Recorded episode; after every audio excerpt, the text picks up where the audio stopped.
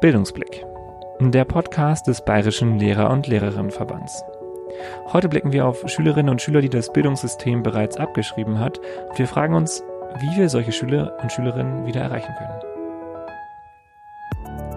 Dafür haben wir Jörg Knüffgen und die Lara bei uns im Podcast. Jörg Knüffgen war lange Zeit Schulsozialarbeiter an Brennpunktschulen im westlichen Ruhrgebiet, bis er sich selbstständig gemacht hat mit seinen Erfahrungen und einen Verein gegründet hat, der Schülerinnen und Schülern eine neue Perspektive bieten möchte. Die Lara war eine Schülerin, die das Bildungssystem abgeschrieben hatte, bis sie irgendwann an Jörg geraten ist und mit ihm eine neue Idee für ihre Zukunft entwickelt hat. Jetzt ist sie auf die andere Seite gewechselt sozusagen. Sie ist nämlich Erzieherin und arbeitet in einem Familienzentrum im sozialen Brennpunkt. Wir haben das Gespräch mit den beiden digital aufgezeichnet, deswegen bitten wir, die Tonqualität zu entschuldigen. Trotzdem viel Spaß. Hallo die Lara, hallo Jörg, schön, dass ihr dabei seid bei Bildungsblick heute. Hallo. Wir wollen wie immer damit starten, dass wir euch ein bisschen kennenlernen und dazu würden wir eine Runde Hörer-Speed-Dating mit euch machen. Diesmal ähm, auch wieder ein bisschen andersrum, weil ihr euch beide ja kennt und da wäre meine Idee jetzt, dass ihr euch gegenseitig vorstellt. Können wir gerne machen. Okay, dann starten wir mal. Jörg, magst du einfach mal die Lara vorstellen? Das Speed Dating. Deine Minute. Sag uns, wer du bist. Ja, die, die Lara ist 25 Jahre alt, lebt im Ruhrgebiet, ist ähm, seit einigen Monaten fertig ausgebildete Erzieherin, arbeitet dort äh, in einer äh, Kindertagesstätte, glaube ich, in einem sozialen Brennpunkt. Und ähm, die Lara hat äh, türkisch-deutsche Wurzeln, und ich habe sie kennengelernt vor rund zehn Jahren als äh, Schülerin, als äh, sie Schülerin war und ich Schulsozialarbeiter war und habe eine unglaublich aggressive, wirkende, äh, ablehnende Schülerin kennengelernt und das hat sich sehr stark verändert. Äh, die Lara war damals sehr, sehr misstrauisch gegenüber allem Schulischen.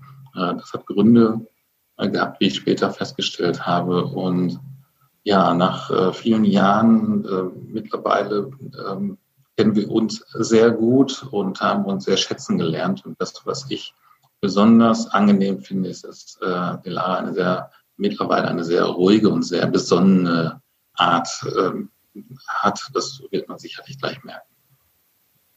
Ich äh, freue mich schon drauf, die, diese Art kennenzulernen. Äh, die Lara, jetzt wärst du an der Reihe. Magst du Jörg vorstellen? Ja, danke erstmal für die Worte.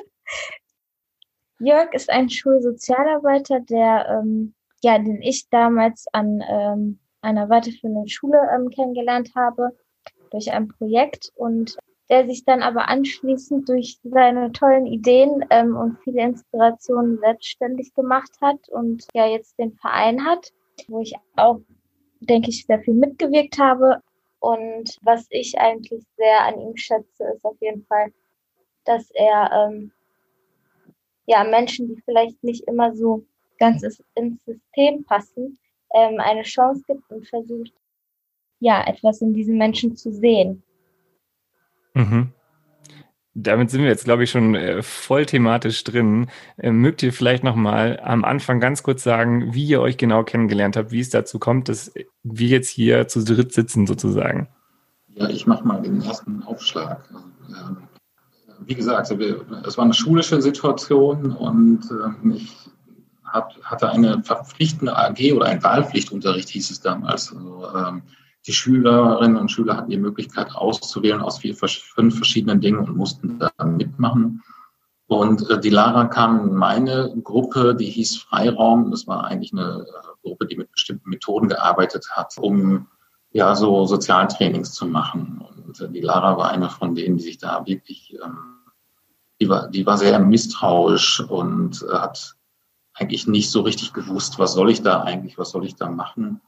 Äh, das waren so die Wurzeln und äh, es gab den Transportmittel-Tagebuch, äh, weil die Teilnehmenden dieser Gruppe haben alle Tagebuch geschrieben und ich durfte diese Tagebücher lesen. Das war so abgesprochen.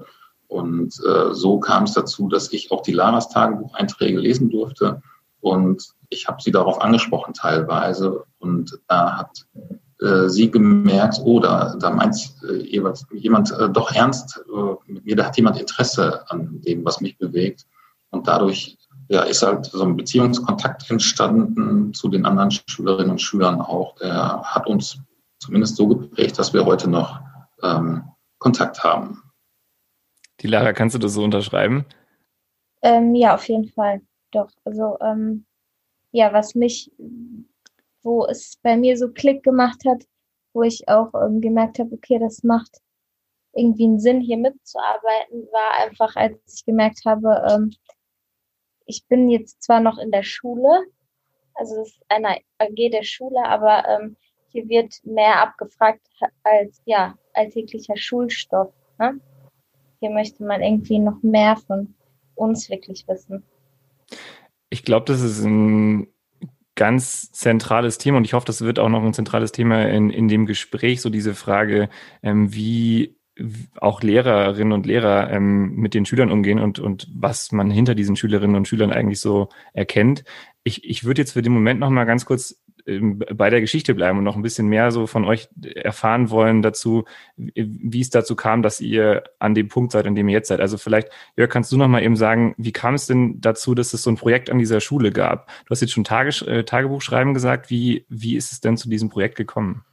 Es war ähm, grundsätzlich erstmal so, dass es, ich habe immer an zwei Schulen gearbeitet und äh, das ist so, so, Step by Step entstanden. Also eigentlich ein, ein, Projekt, was nicht vorher konzipiert war, sondern eigentlich Woche für Woche erst entstanden ist und daraus ist dann später ein Konzept entstanden.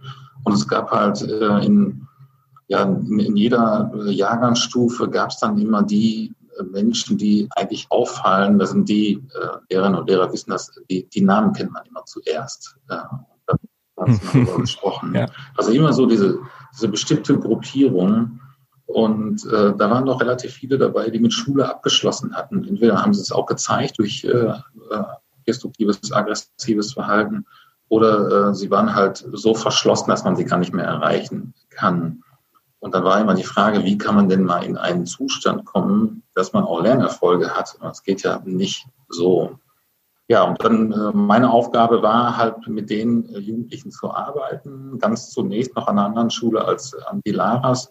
Und das waren schreckliche Zustände, kann ich nicht anders sagen. Wir haben alle die, die, ähm, die sich gerade im Nachmittagsbereich so gar nicht mehr regelkonform äh, verhalten konnten, die haben wir in eine Gruppe quasi konzentriert. Und äh, die Frage war dann immer, wer leitet diese Gruppe? Ja, das macht der Schulsozialarbeiter. Ähm, so, so war, war, die, war halt so das Grundsetting dazu. Und äh, ich bin dann da rein es war wirklich schrecklich. Kann man auch nicht anders sagen. Ich habe gar kein Bein an die Erde bekommen in der Gruppe. Die haben aber sich auch geprügelt. Ähm, die haben in einer Sprache gesprochen, die ich nicht verstand. Das war wirklich fürchterlich. Und dann war ich so beleidigt, weil ich so tolle Ideen hatte, dachte ich. Konnte ich ja gar nicht mitteilen war so beleidigt, haben mich gesagt, ich zeige nur noch Filme. Und das war auch so abgesprochen mit der Schulleitung, äh, weil niemand hatte mehr irgendeine Erwartung an diese Leute. Krass. Und ähm, im Nachhinein total tragisch, damals noch für mich völlige Normalität. Äh, es war einfach kalkuliert worden, dass man, dass man so äh, dieses, ja, funktioniert bei denen nicht, Häkchen machte. Und, ähm, ja, aber in dem, in dem ganzen Alltag habe ich dann einen Film gesehen. Der Film heißt Freedom Writers und äh, ein sehr eigentlich fast kitschig anmutende äh, Story aus den USA der 90er Jahre, wie äh, Jugendliche es schaffen, ihre Ganggewalt aufzugeben, ihre äh, Waffengewalt abzulegen und einen Stift in die Hand zu nehmen, ihre eigene Story aufzuschreiben und dadurch Verhaltensveränderungsprozesse mhm. entstehen lassen. Und äh, der Film, der hat mir total gut gefallen, obwohl er kitschig war. Der beruhte auch noch auf einer wahren Begebenheit. Und ich habe den gezeigt, den Jugendlichen, das ging ja. Und habe danach ihnen ein Tagebuch gegeben, gesagt, schreibt eure Geschichte auf. Und dann haben sie was gemacht, was mich wirklich sehr erstaunt hat. Wir haben alle geschrieben. Mhm. Äh, Schreiben war ja für die schon völlig negativ gesehen, eigentlich also immer, immer der Spiegel des äh, Fehlerhaften oder Strafe. Zur Strafe musste man schreiben. Und dann konnten sie auf einmal freischreiben über ihr Leben, über prägende äh, Erlebnisse. Und das haben sie getan. Ich durfte es lesen. Mich hat es total berührt, zu sehen, wie ernsthaft geschrieben wurde und vor allem, welche Geschichten da drin standen, wie viele schon so sehr damit beschäftigt sind, ihren Lebensalltag überhaupt einigermaßen zu regulieren. Und da war es weg, das Denken, dass es sich hierbei um, äh, um, um Täter handelt, wie immer gesehen wurde, die, diejenigen, die sich nicht an die Regeln halten. Es waren äh, keine Täter, es waren Leute, die wirklich ihr Päckchen zu tragen haben. Mhm. Und das konnte ich ganz schnell zurückspiegeln, das konnte ich denen äh, sagen, weil ich es ja lesen durfte. Und dadurch ist Beziehung entstanden und dadurch ist auch immer mehr Mut entstanden, mit äh, Gruppen zu arbeiten, wie dann später auch mit die Laras. Die Lara, da an der Stelle jetzt zurück zu dir und du hast das Projekt ja mitgemacht und du hast ja auch eine Geschichte, die dich äh, dahin geführt hat, dass du dann irgendwann bei Jörg im Klassenzimmer saßt. Magst du vielleicht so ein bisschen erzählen, wie du dahin gekommen bist? Also wie war dein, dein Weg überhaupt an die Schule und dann auch an dieses Projekt? Ja, ähm, ich muss als erstes dazu sagen, ich, ich habe sehr viele Schulen gewechselt. Mhm. Ich glaube, das war auch ein sehr ausschlaggebender Punkt dafür, dass ich ähm, allgemein von dem Schulsystem oder von, ja, von vielen Lehrern auch so ein bisschen ähm, abgeneigt war, sage ich mal so.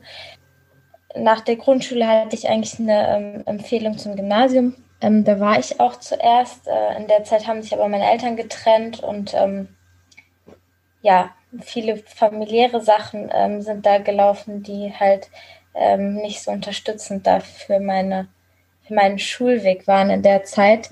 Und ähm, da hatte man dann einfach andere Dinge im Kopf, als jetzt irgendwie in der Schule zu funktionieren, sage ich mal so. Ja. ja, vom Gymnasium ging es dann zur Realschule. Dann war man natürlich auch im perfekten Alter, sich mehr auf seine Freunde zu konzentrieren als auf die Schule. Ähm, und dann ging es nämlich irgendwann weiter ähm, zur letzten weiterführenden Schule, auf der ich dann war. Das war dann die Hauptschule. Und äh, da habe ich dann Jörg kennengelernt. Ähm, ich muss aber dazu sagen, ja, ich war bestimmt auch eine Schülerin, die, ja, keine Lieblingsschülerin, sage ich mal so. Aber ich bin freiwillig in, in, in die ähm, AG gegangen. Ah ich habe halt davon gehört, dass man viel in, in Gruppenarbeiten macht und ähm, ja, im Team einfach viel funktionieren muss.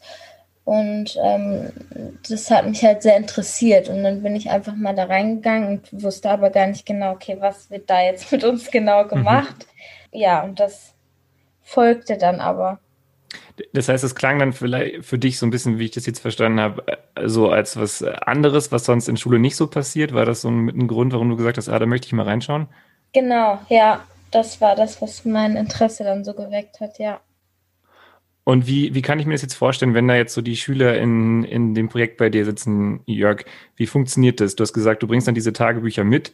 Jetzt hm, schreiben die dann einfach so? Ich kann mir auch vorstellen, wenn ich jetzt so an meine Schüler denke, dass da auch welche dabei sind, die sagen, boah, äh, Tagebuch schreiben, nee. Also es ist irgendwie peinlich, das mache ich nicht. Wie funktioniert das? Äh, na klar, das war bei meinen Schülerinnen und Schülern auch teilweise so. Äh, es gibt immer eine, gewisse Quote von Leuten, die sagen, ich schreibe. Es gibt welche, die sagen, das ist aber Mädchenkram, das mache ich nicht. Und äh, dann gibt es äh, welche, die auch versuchen, so die Gruppe aufzuwiegeln und zu sagen, so, das machen wir ja. nicht und ist ja lächerlich alles. Und ähm, das ist aber gar kein Problem, weil das ja zulässig ist. Ähm, mhm. Ein Tagebuch zu führen kann ja nicht unter Zwang funktionieren. Das geht gar nicht. Äh, zumal, wenn es ja gar keine, ähm, keine Aufgabenstellung in dem Sinne gibt, schreib eine Seite oder mach dieses, mach jenes. Ähm, die Konsequenz von jedem, äh, bei jemandem, der nicht Tagebuch geschrieben hat, war ja, dass er nicht Tagebuch geschrieben hat. Mhm. Deswegen machte Verweigerung ja gar keinen Sinn. Und wenn Verweigerung keinen Sinn macht, weil Verweigerung in der Schule ist ja auch eine Kommunikationsform, dann kann man es eben auch tun und vielleicht unterschiedlich intensiv tun. Und ähm, ich habe in den Jahren immer mehr gelernt, äh, auch dann die Schreibanlässe so zu, äh, so zu setzen, dass äh, auch eine möglichst große Vielfalt da ist, wie äh, dann Tagebuch äh, geführt werden kann, also zur Not auch nur mit Ankreuzen. Mhm. Dementsprechend gab es äh, keinen Grund, das nicht zu machen. Und wer es dennoch nicht gemacht hat, äh, das war auch völlig in Ordnung. Es hat bei einigen Schülerinnen und Schülern auch drei Monate, vier Monate gedauert, bis sie zum ersten Mal geschrieben haben. Okay. Aber wir hatten ja Zeit. Also, was, ja. soll, was sollte passieren, wenn jemand nicht schreibt? Dann bleibt halt alles so, wie es ist. Aber ansonsten, äh, es kann sich nur nach vorne entwickeln, aber nicht nach hinten. Und äh, das, das muss dann vielleicht auch ein Jugendlicher mal begreifen äh, mitunter. Es gibt keinen Druck dahingehend. Und dann kann es ja nur funktionieren. Und, und damit hast du jetzt auch schon quasi ein ganz anderes Setting beschrieben als das, was, äh, was in der Schule sonst so gilt, weil ja normalerweise dann bei so einer Verweigerung immer eine, eine Konsequenz folgt und man da ja auch schnell dann dabei ist zu sagen, jetzt gibt's hier irgendwie eine Strafarbeit ähm, oder es gibt einen Verweis oder sonst was. Die Lara, wie war denn das so für dich, äh, diese, die, in diese Situation zu kommen, wo es jetzt äh, auf einmal da jetzt keine Konsequenz gab? Warst du von Anfang an ein motiviertes Tagebuch zu schreiben oder hat es bei dir gedauert? also ich deute das mal als Nein. Nee, auf keinen Fall. Also ähm, das war mir auch nicht klar, bevor ich da, ähm, da, da eingetreten bin, sage ich mal, ähm, in, den, in, in, die AG. Ähm, es war mir überhaupt nicht klar, dass jetzt eine der Aufgaben ist, ähm, Tagebuch zu schreiben. Und ähm, ich für mich musste auch oder habe sehr lange dafür gebraucht, um, um den Sinn wirklich dahinter zu verstehen und ja auch einen Sinn für mich zu finden, ähm, warum ich das überhaupt machen soll.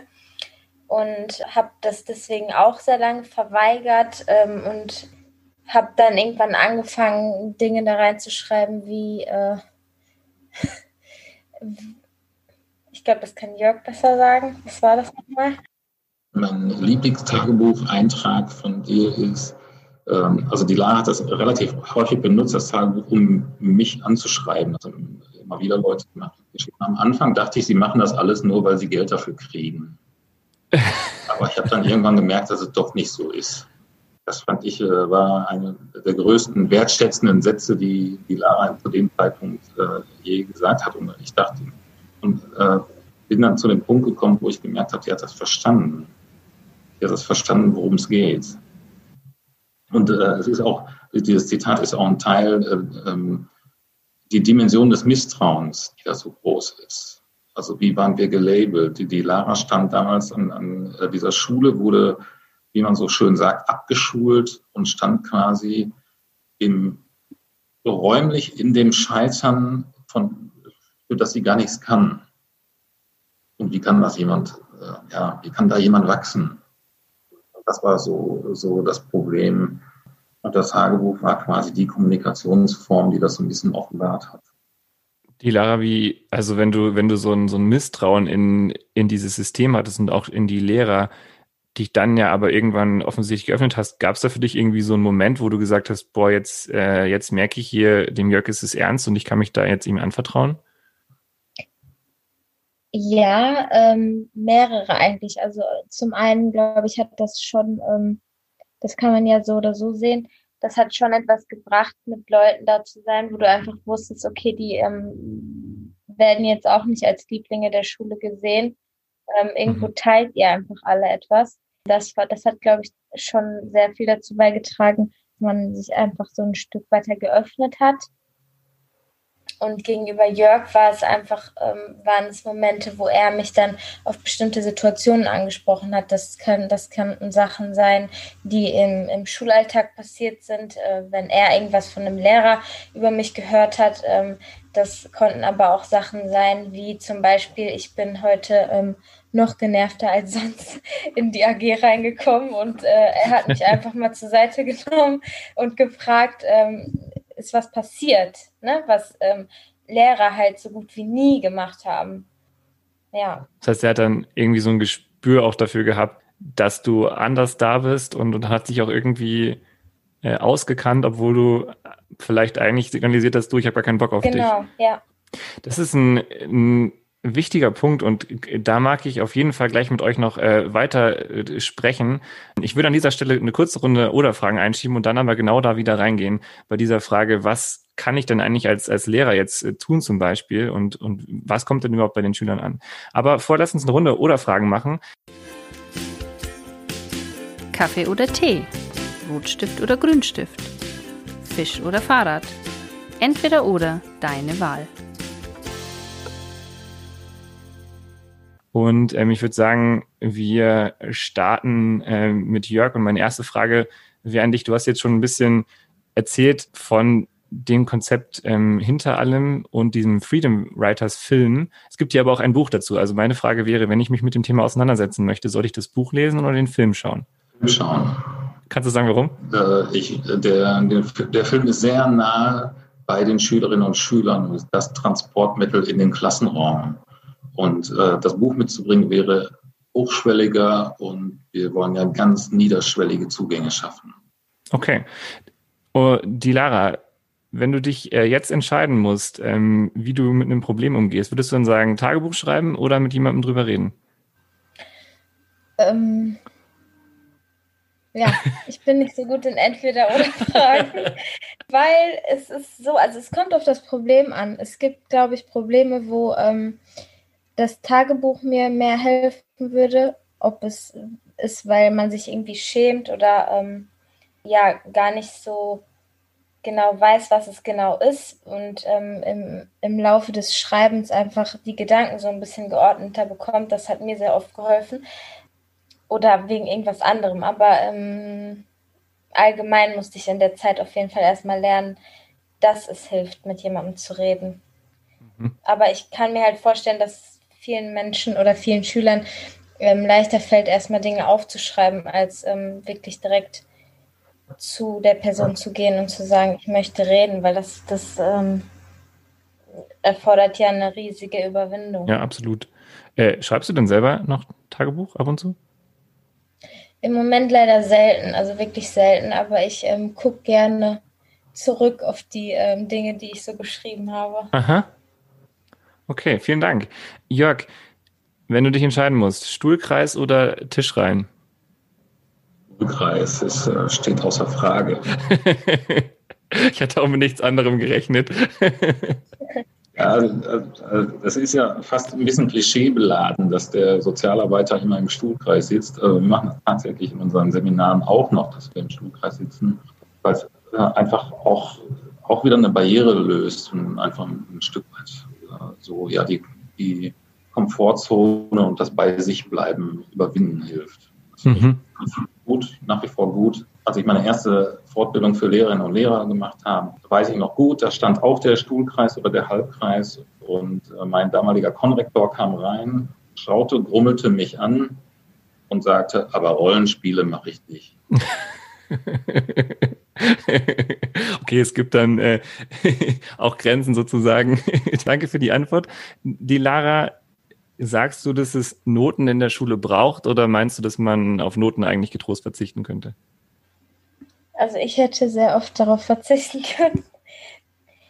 Ja, ich denke schon, dass es andere Wege eigentlich geben könnte und dass, ja, dass andere Wege auch viel ausschlaggebender irgendwie sein könnten für die Schüler als ähm, so eine einfach nur eine Zahl.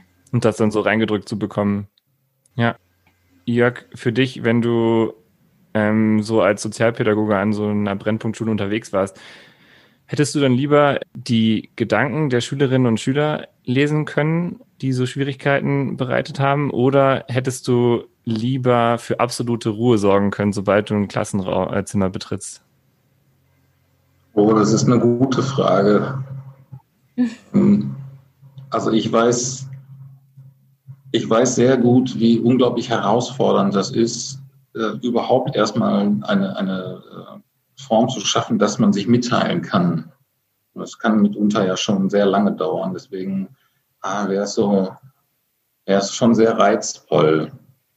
Aber natürlich, die Gedanken lesen wird auch so einiges verein, äh, vereinfachen. Also, ähm, aber ich glaube, durch Tagebücher und durch viele andere Grundhaltungen brauche ich gar nicht in die Gedanken lesen. Das ist gar nicht nötig. Deswegen äh, vielleicht also aus zeitökonomischen Gründen wäre es dann doch vielleicht besser, die, die Ruhe im Klassenraum haben zu können.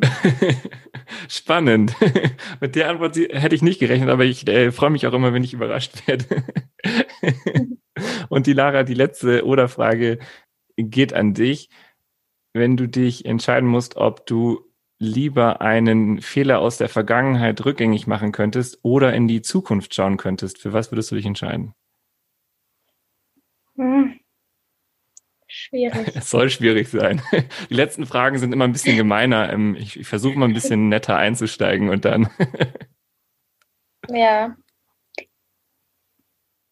Ich glaube, ich würde mich für ähm, die Sicht in die Zukunft entscheiden, weil äh, ich ja da, also ich wüsste dann, was ich jetzt vielleicht noch machen könnte, um äh, Dinge in der Zukunft zu ändern und Dinge in der Vergangenheit zu ändern. Nee, ich glaube, das muss nicht sein. Okay. Mhm.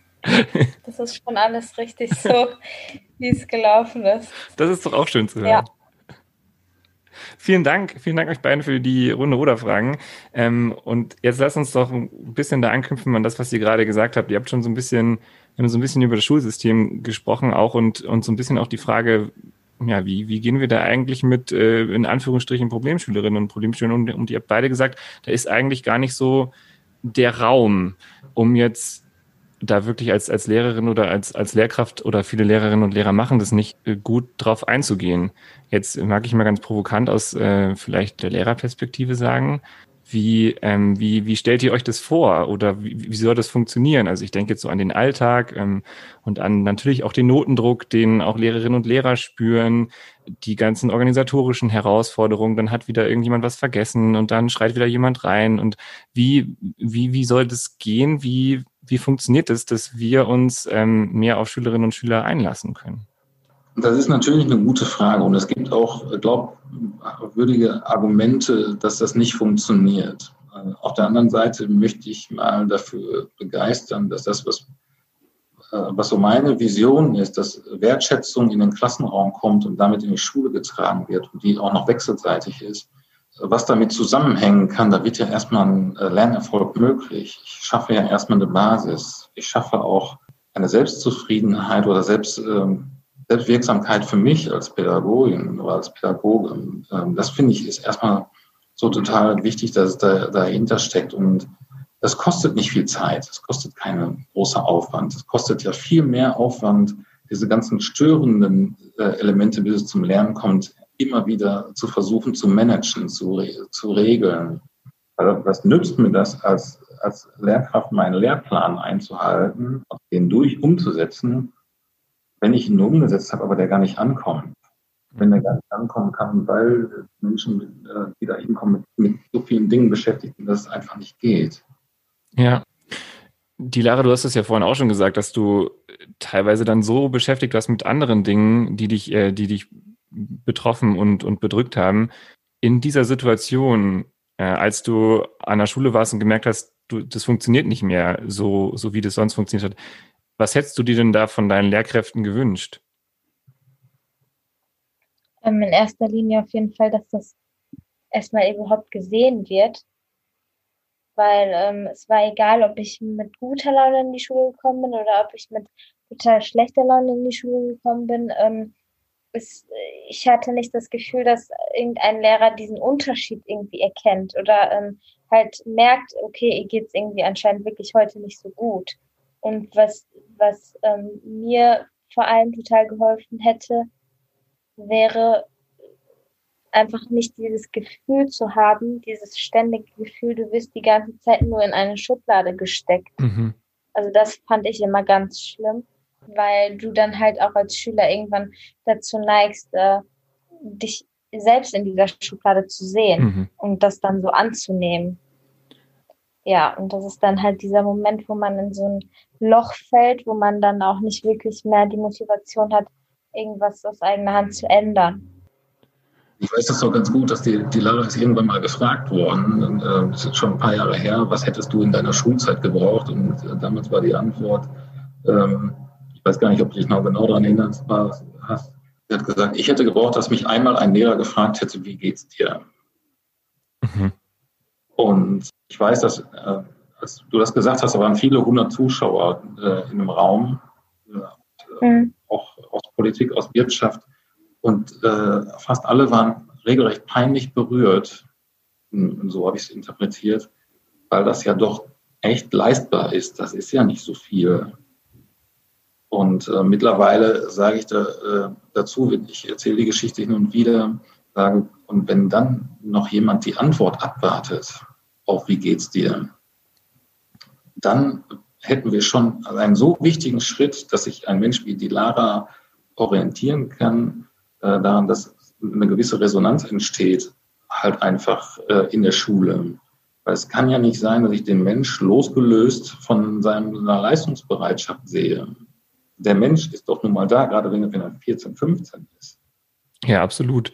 Und äh, damit, damit habt ihr jetzt natürlich auch der, der ganzen Kritik schon, schon die, die Wind, den Wind aus den Segeln genommen, weil das ja jetzt was ist, was tatsächlich ja auch nur ein, ein kurzer Moment ist. Also natürlich diese Antwort abzuwarten, sich darauf einzulassen und das, was du gesagt hast, die Lara auch so eine Offenheit zu besitzen, immer wieder die Schüler vielleicht auch äh, neu kennenzulernen äh, und, und sie dann eben wieder aus dieser Schublade rauszuholen und zu sagen, hey, da ist ja noch was ganz anderes dahinter. Das erfordert vielleicht schon ein bisschen mehr, aber letzten Endes geht es ja auch nicht mehr um, um so viel Zeit, wie ihr das jetzt beschreibt. Das, äh, das finde ich genau. interessant. Ja, ich, also ich kann mir auch vorstellen, dass viele Lehrer einfach ähm, ja irgendwo auch Angst haben, sich dann so in diese Welt von dem Schüler, ähm, ja, sich der so zu nähern, weil sie ja immerhin nur der Lehrer sind. Aber ähm, ich finde schon irgendwo, dass das, dass das schon eine Aufgabe eines Lehrers ist, auch so ein bisschen die, ähm, ja, den seelischen Zustand der Schüler zu begleiten oder zu, ähm, ja, wenigstens zu erkennen. Mhm. Also ich kann für mich nur sagen, dass das eigentlich mit die, die schönsten Momente sind im Klassenzimmer, wenn man von den Schülern auch ein bisschen was anderes mitbekommt, außer das, was sie in irgendwelchen Leistungserhebungen produzieren und so ein bisschen dann auch mitbekommt, was steckt denn eigentlich dahinter. Für mich macht es viel auch des, des Berufes aus und ich weiß aber auch, dass mir das natürlich nicht immer, nicht immer gelingt. Ähm, aber ja, also ich glaube, das sind eigentlich für mich auch mit die schönsten Momente und ich hoffe, das geht auch vielen anderen Lehrkräften so. Ja, ja, und eine Sache, die mir jetzt gerade noch eingefallen ist, die ähm, ich, wenn, wenn ich dann mal auf so einen Lehrer getroffen bin, ähm, sehr geschätzt habe, war einfach ähm, authentische Lehrer, also die auch so ein bisschen von sich gezeigt haben und nicht nur der Lehrer waren. Und also mir hat das zum Beispiel auch immer, oder ich habe viel mehr Verständnis gezeigt, wenn ein Lehrer in die Klasse gekommen ist und gesagt hat, boah, ich hatte heute einen Scheißtag, bitte ähm, lasst es uns so gut wie möglich heute überstehen und dann ist gut, anstatt, äh, wenn er reingekommen ist und dann äh, fünf Schüler erstmal rausgeschmissen hat, weil er schlechte Laune hat. Also das fand ich immer, ähm, ja, damit konnte ich besser umgehen. Okay. also wenn dann auch Lehrer da so eine gewisse Ehrlichkeit besitzen. Ähm, genau, ja. ja. Jörg, noch mal ein bisschen äh, provokant in deine Richtung. Ähm, ihr habt jetzt beide so, so gesagt, ja, das ist doch eigentlich, wäre doch eine schöne Aufgabe äh, von, von einem Lehrer. Ähm, was machen dann die Sozialpädagogen oder ist es nicht eigentlich, äh, müsste man dann nicht auch irgendwie sagen, es braucht da mehrere Professionen und das, das wäre dann eher Sozialpädagogenaufgabe oder wie, wie siehst du das? Es geht nicht, in meinen Augen nicht darum, das soziale Miteinander macht der Sozialarbeiter und die Lerninhalte, das macht der Lehrer. Also die Trennung, äh, das wäre ja total schade und da würde ja jeder Lehrer dazu gefordert sein, seine Emotionen außerhalb des Klassenraums zu lassen oder irgendwo zu lassen. So seine ganze äh, Gefühlswelt, äh, die da ist, sein Befinden, sein Empfinden, das soll alles weg, weil man nur nach dem Buch irgendwas macht. Das wäre ja echt schade. Wie soll denn da eine Leidenschaft entstehen? Das, das möchte ich einem Lehrer gar nicht nehmen.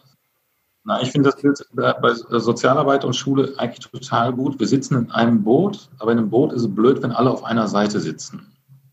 Ja, Vielleicht können wir an der Stelle nochmal ein bisschen konkreter werden und jetzt nochmal ähm, nachfragen, so aus euren Erfahrungen, was sind denn gute äh, Dinge, mit denen äh, Lehrkräfte, bei uns sind jetzt wahrscheinlich auch viele dabei, die jetzt gerade anfangen in dem Beruf oder ähm, die noch Lehramt studieren, was sind denn gute Dinge, ähm, die man so in der Unterrichtspraxis auch umsetzen kann? Also ich habe jetzt schon gesagt, vielleicht einfach mal Interesse zeigen, nachfragen, ähm, wie geht's? Habt ihr noch irgendwelche anderen ähm, konkreten, konkreten Sachen, ähm, vielleicht ähm, eine Frage aus äh, zu einem Tagebucheintrag, die besonders gut funktioniert oder ein, eine kleine Methode, die, die ganz gut klappt? Also, ähm, eine beispielhafte Methode, äh, die, die wirklich äh, immer ähm, garantiert zum Erfolg führt, ist das Linienspiel, eine Methode aus dem Freeman Writers Programm. Auch, das heißt, ich äh, äh, treffe Aussagen und die Schülerinnen und Schüler stehen in der Entfernung von einer Linie und treffen die Aussagen zu, gehen sie an die Linie und wenn eben nicht, dann eben nicht. Also zum Beispiel hast du heute äh, gerne Linie, wenn du heute Nacht länger als sechs Stunden geschlafen hast oder weniger als sechs Stunden. Gehen die Leute an die Linie. Wenn du in einem anderen Land als Deutschland geboren bist. Und so kann ich unheimlich viel herausfinden über die Schülerinnen und Schüler. Das ist ja auch mein Ziel. Ich möchte mich ja mit denen beschäftigen und wissen, was, was ist so der Lebensraum, den die haben. Und sie kriegen auch ganz viel übereinander heraus. Und ich kann es auch steuern, variieren in ganz viele verschiedene Punkte. Ich kann es auch als Unterrichtsmethode benutzen.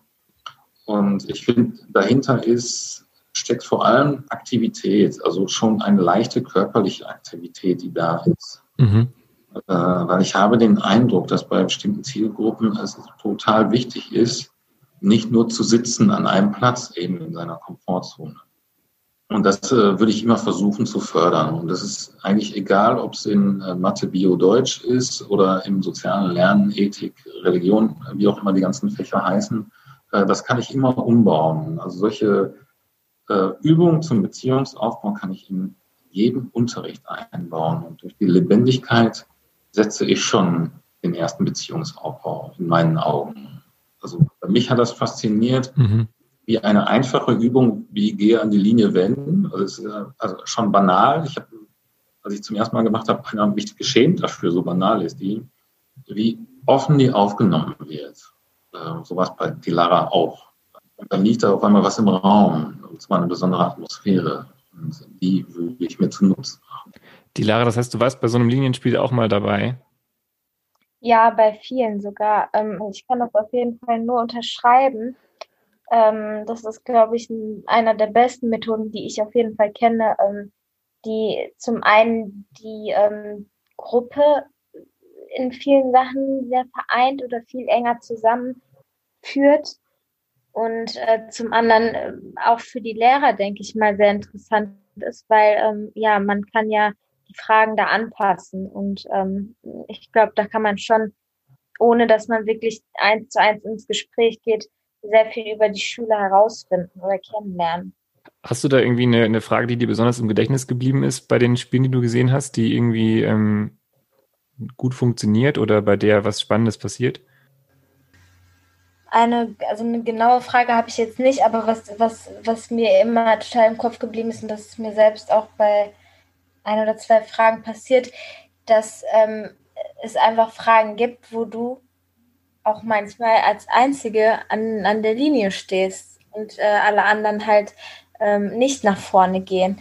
Das, ähm, da braucht man natürlich auch eine extreme Überwindung zu, aber ähm, besonders Leute, die ähm, vielleicht normalerweise jetzt nicht die extrovertiertesten sind oder ähm, ja, sich nicht so ganz viel trauen, sind dann oder erleben ein totales Gefühl von von ähm, Mut, wenn die das dann machen. Ne? Also das ist schon, ich glaube, das kann ganz viel bewirken bei Schülern. Mhm.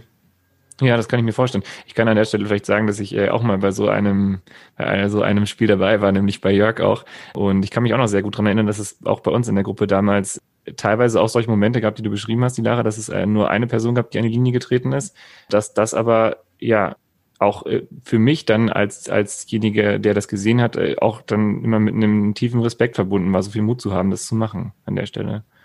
Ja. Ich kann mir das vielleicht auch ganz, äh, wenn man jetzt als Lehrer ist man ja auch auf der Suche nach, nach guten Dingen, vielleicht auch mal, wenn man eine neue Klasse hat oder so, man muss mal gucken, ob das dann da funktioniert. Aber ja, das ist, genau. äh, ich freue mich immer sehr über diese, ähm, diese Podcast-Gespräche, weil ich immer sehr viel mitnehmen kann. also vielen Dank an der Stelle euch beiden schon mal. Die Lara, eben, ich, ich mag noch von dir wissen, äh, wenn ich das auch, auch, auch spannend äh, finde, du hast ja gesagt, du bist jetzt fertige Erzieherin. Wie ist es denn jetzt für dich, auf der anderen Seite zu stehen? Gibt es Momente, in denen du auch mal äh, mit Kindern zu tun hast, die sich nicht so verhalten, wie du das erwartest? Und wie gehst du damit um? Auf jeden Fall, jeden Tag. ähm, doch, also mit Kindern und auch mit, äh, mit Eltern, ähm, wo, wo es einfach nicht so ähm, läuft, wie man es sich immer wünscht, ne? oder wie es im Idealfall sein sollte. Ich finde aber sowas immer total interessant und bin dann immer oder mache mich immer direkt auf die Suche, woher, wieso ist das so und woher kann das kommen? Also ich vielleicht auch durch meine eigene Erfahrung versuche nie irgendwie direkt ähm, zu verurteilen oder ähm, das Kind oder die Eltern in eine Schublade zu stecken. Und ich glaube, da ist auch ganz wichtig, dass man sich immer wieder selbst reflektiert und nicht in, in sowas hineinfällt. In so Strukturen halt. Genau, wieder so ein, so ein, so ein, so ein, so ein Muster. Ja, das ist, das finde ich super spannend, dass du das sagst. Ich versuche mir davon eine Scheibe abzuschneiden. Das ist ähm, sehr wichtig. Ja. Ich würde so, so langsam Richtung Ende des Gesprächs kommen und würde noch ganz gerne wissen wollen, weil wir natürlich nicht alles behandeln können, ähm, was, was interessant ist. Aber ich kann mir vorstellen, dass es da draußen Leute gibt, die jetzt sagen, boah, mein Interesse ist geweckt. Das finde ich super spannend. Wie können denn die ähm, jetzt mit, mit eurem Verein, mit den Change Writers in Kontakt treten? Wie kann ich mich weiter informieren? Ähm, was kann ich tun? Wie kann ich euch finden und erreichen? Ja, auf unterschiedlichsten Kanälen. Es ist wirklich äh, einfach, uns zu erreichen. Also wir haben selbstverständlich eine Website, äh, wo es auch noch ein paar äh, Informationen über die Methoden gibt. Wir äh, sind in den sozialen Medien Facebook und ähm, Instagram zu erreichen, einfach kontakten. Wir antworten auch relativ spontan. Wir haben Newsletter, da gibt es auch in jeder Ausgabe eine Übung, die man auch schon nutzen kann.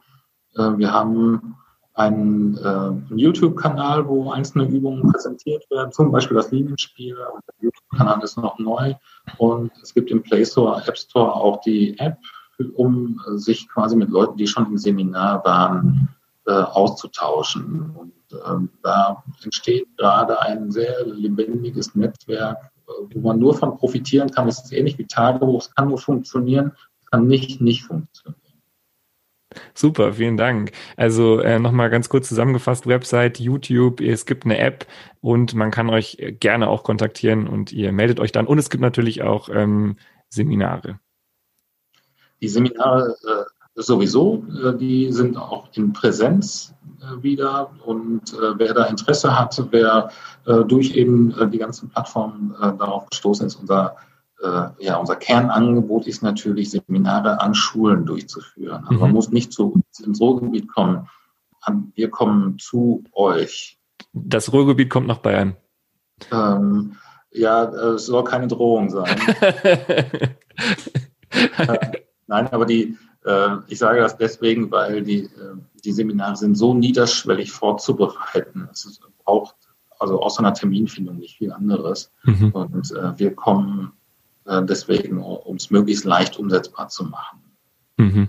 Und äh, das sind vier Tage Seminar, das wird definitiv erkenntnisreich für jedes Kollegium sein.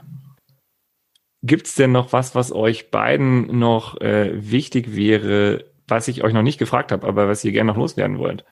Ja, mir fällt noch eine Sache ein, die ist äh, vermutlich jetzt ein bisschen idealistisch angehaucht. Ich war vor einigen Jahren in Long Beach City in Kalifornien bei der Fortbildung der Freedom Writers und die Gründerin äh, der Freedom Writers, Aaron Bowell, hat äh, irgendwann zu der Seminargruppe gesagt, wichtig ist, die Basis für alles ist, glaubt an eure Schülerinnen und Schüler. Und ich, mich hat das am Anfang ein bisschen verstört, weil ich nicht genau wusste, was ich wollte und fand es auch sehr, ja, sehr allgemein gehalten. Aber ich glaube, dass es wirklich genau das ist, davon auszugehen, ja, ich glaube an diesen jungen Menschen und vermittle ihnen das auch. Habe vielleicht den Weg noch nicht gefunden, wie äh, der die nächsten Schritte geht, aber ich glaube daran, dass es möglich ist. Mhm. Äh, das gibt Selbstsicherheit, das macht äh, selbstbewusst und das macht auch äh, jede Lehrerin und jeden Lehrer selbstbewusst und selbstsicher.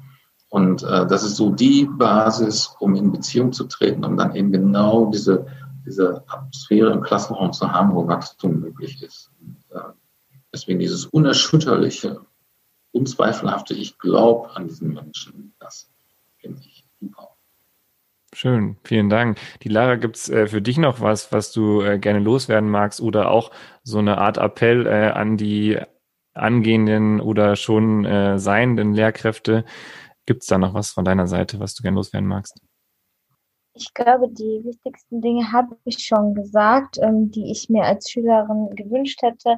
Ähm, mhm. aber was mir jetzt noch so einfällt, wäre auf jeden Fall, dass ähm, ich kann mir vorstellen, dass wenn so Projekte vorgestellt werden, ähm, äh, das oft von Lehrern zu, zuerst einmal so aufgenommen wird wie zusätzliche Last oder zusätzliche Arbeit, die sie jetzt noch leisten müssen. Und ähm, ich glaube, es ist ganz wichtig, da einfach nochmal zu sagen, dass ähm, wenn das gelingt, also wenn man, ähm, wenn man schafft, positive Beziehungen zu Schülern aufzubauen und gelingende Kommunikation erarbeitet werden kann, das sehr, sehr vieles erleichtert beiderseits. Also nicht nur für, ähm, es ist nicht nur positiv für den Schüler, sondern auch für den Lehrer, weil ähm, beide einfach ja mit besserer Laune zur Schule kommen und auch ähm, ja mit viel mehr Motivation ihre Arbeit leisten.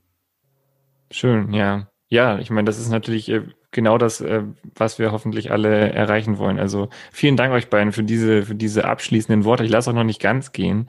Ähm, ich mag nämlich von euch noch zum Ausklang einen Buchtipp haben. Und ähm, das kann was sein, das jetzt äh, thematisch passt, wo ihr sagt, hey, da habe ich was, was jetzt noch ganz gut anschließt. Oder ihr sagt ähm, irgendwas, was ihr privat jetzt gerade lest oder gelesen habt und das gerne empfehlen möchtet an die Hörerinnen und Hörer.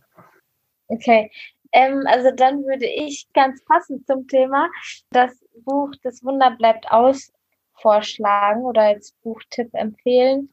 Ähm, das ist mhm. ein Buch von Jörg oder von uns allen eigentlich, von Schülern und von Jörg und es besteht eigentlich aus ganz, ganz vielen Tagebucheinträgen, ähm, ganz vielen Erfahrungen und Erlebnissen dieser Menschen, die dabei, äh, die dabei waren. Und ähm, ja, ich persönlich finde das immer ganz interessant, ähm, in die, in die Gedanken oder die ähm, Erlebnisse von anderen Menschen hereinzugucken.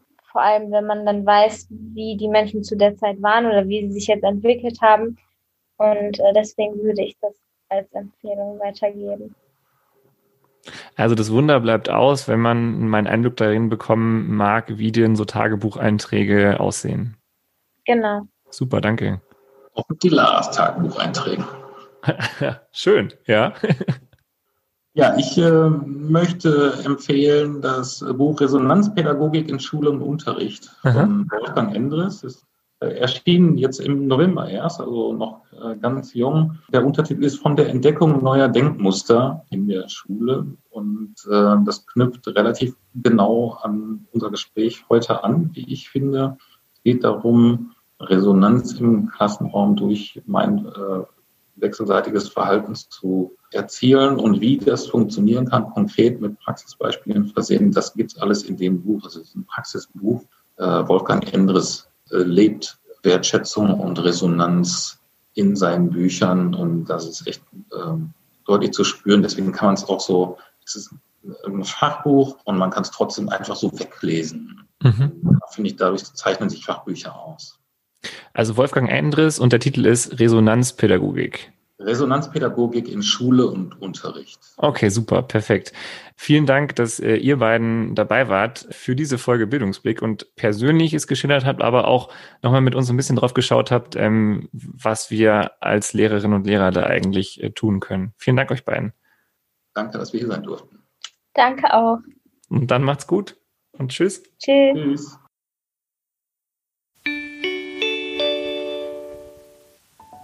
Das war's für diese Woche Bildungsblick. In zwei Wochen geht's natürlich wie gewohnt weiter. Vielen Dank an der Stelle nochmal an Jörg und die Lara. Ihr wisst ja nun, wie ihr mit den beiden in Kontakt treten könnt. Und auch mit uns könnt ihr in Kontakt treten. Sehr, sehr gern. Wir haben in den letzten Wochen auch immer wieder Nachrichten bekommen. Das hat uns sehr gefreut. Da waren Nachrichten dabei mit generellem Feedback. Ähm, wir freuen uns natürlich auch über Lob. Ähm, wir freuen uns natürlich aber auch darüber, wenn ihr uns zum Beispiel Themenvorschläge macht. Da haben wir auch einige E-Mails zu bekommen. Also schreibt uns gerne weiterhin. Das könnt ihr machen unter bildungsblick.blv.de. Das ist unsere E-Mail-Adresse. Oder ihr dürft uns äh, wie immer natürlich gerne eine Nachricht auf Instagram schreiben. Da heißen wir Bildungsblick. Schaut da einfach vorbei. Da kriegt ihr auch immer aktuelle Infos zu den Folgen, die als nächstes kommen. Und da dürft ihr uns natürlich auch gerne jederzeit schreiben. Wir freuen uns über eure Nachrichten. Bildungsblick, der Podcast des Bayerischen Lehrer- und Lehrerinnenverbands. Wir hören uns in zwei Wochen wieder. Bis dahin, macht's gut. Ciao.